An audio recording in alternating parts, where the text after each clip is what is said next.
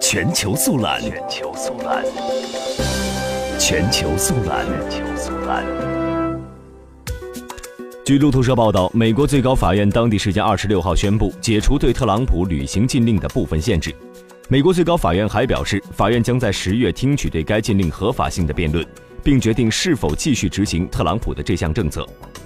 据特朗普一月份首次签署，三月修订后再颁布的总统行政令，行政令生效之日起九十天内，来自叙利亚、伊朗、苏丹、利比亚、索马里和也门等六国的普通公民禁止入境美国。新版旅行禁令还要求美国暂停接收难民一百二十天。据路透社报道，美国最高法院将允许一百二十天暂停接收难民等条款生效。